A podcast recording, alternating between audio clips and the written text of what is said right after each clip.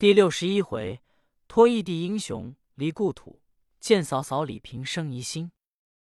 话说马进练了一趟双锏，外面有人叫好。马进一看，是一位年高的和尚，面如满月，身穿古铜色的僧衣，拿着一百零八颗念珠。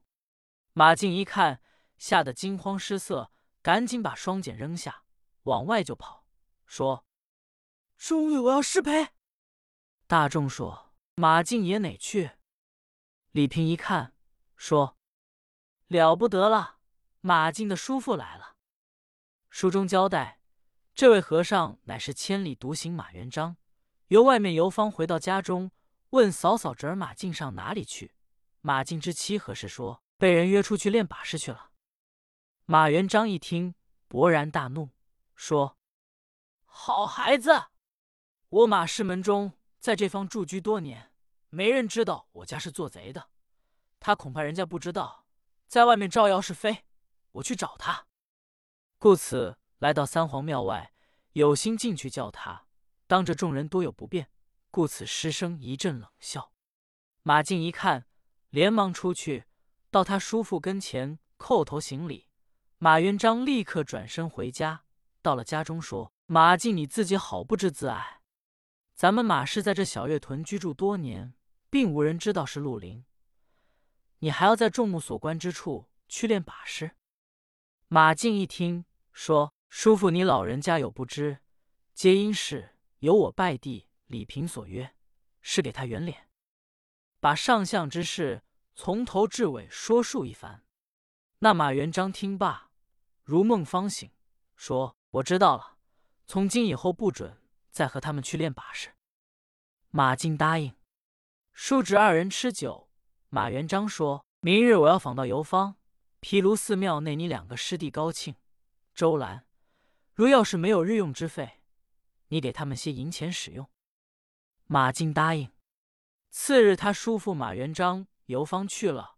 马进在家中侍奉老娘，见太太病体越发沉重，自己一想。今年手下并没有什么余钱，倘若老太太有一个山长水远，怎的办事？又要给毗卢寺庙里送钱，有心出去做一趟买卖，家中又没有照应，左思右想，还是得出去弄点钱要紧。家中可以托付李平给他照应。想罢，这天自己够奔李平酒馆，来到门首，李平一见，赶紧把马进让到后面柜房。马进一看。见李安躺在炕上，咳声不止。马进说：“二弟还没好哪？”李平说：“只见他的病势沉重，请了许多先生也治不好。”马进说：“须得清高明医家，赶紧给他调治。我今天来找你，非为别放，我来求贤弟一件事。我打算要出外，家中老太太也病着，你嫂嫂也无人照应。我出外走后。”早晚你没事，去照着照看家里。要是没零用钱的时间，你可以给垫办垫办。我回来必如数奉还。李平说：“你我知己弟兄，何必说还不还？兄长不必嘱咐，小弟必当从命。兄长打算啊天走？”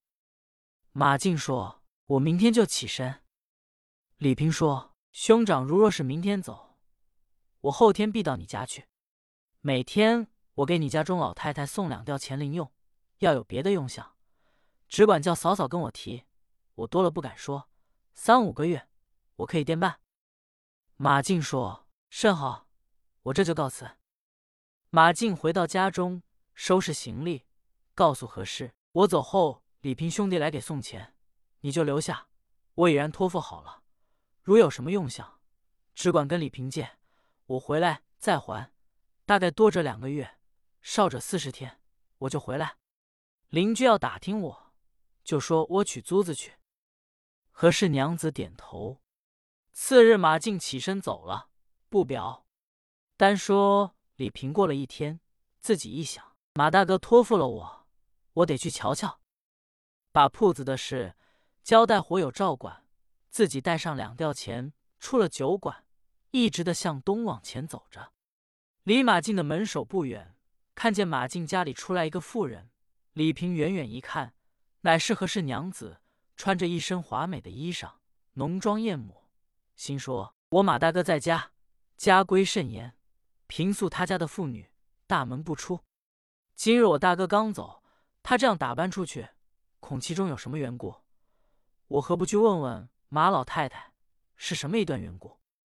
想罢，李平刚要往前走，只听后面有人叫：“李大爷！”李平回头一瞧，是店中的小伙计。李平说：“什么事？”小伙计说：“铺子有人找你。”李平夫又回来，一看是东街名衣铺掌柜的杨万年。一见李平，杨万自说：“李大爷，我在这里等你半天了。所谓当初我另房时节，是你老人家的中保人，利字未许推不许夺。”现在他把房租给别人，硬要拿钱赎房，他赌也可以得。我开铺子，他应得赔偿我损失，不然我们是一场官司。李平说：“杨大哥，你不用着急，你做你的买卖，我去找房东，跟他说说，凡事都有个情理。”李平立刻去给找房主说和。这件事办完了，天也晚了。李平一想，明天再到马家去罢。一夜无话。次日带上几吊钱，吩咐伙计好好照应久坐。我到马爷家里去一趟。自己来到十字街，抬头一看，见马进家双飞一开，何氏娘子浓妆艳抹，又往村东去了。李平紧走几步，要打算赶上何氏问问，见何氏走得甚快，已去远了。李平一想，我问问老太太，他到底是上哪去？到马进门首，正要打门，小伙计追来喊嚷：“李大爷，李大爷，可了不得了！你快回去吧！有一个醉鬼在酒店中和领酒座打起来，这个拿酒壶把那个脑袋打破了，还不知是死活。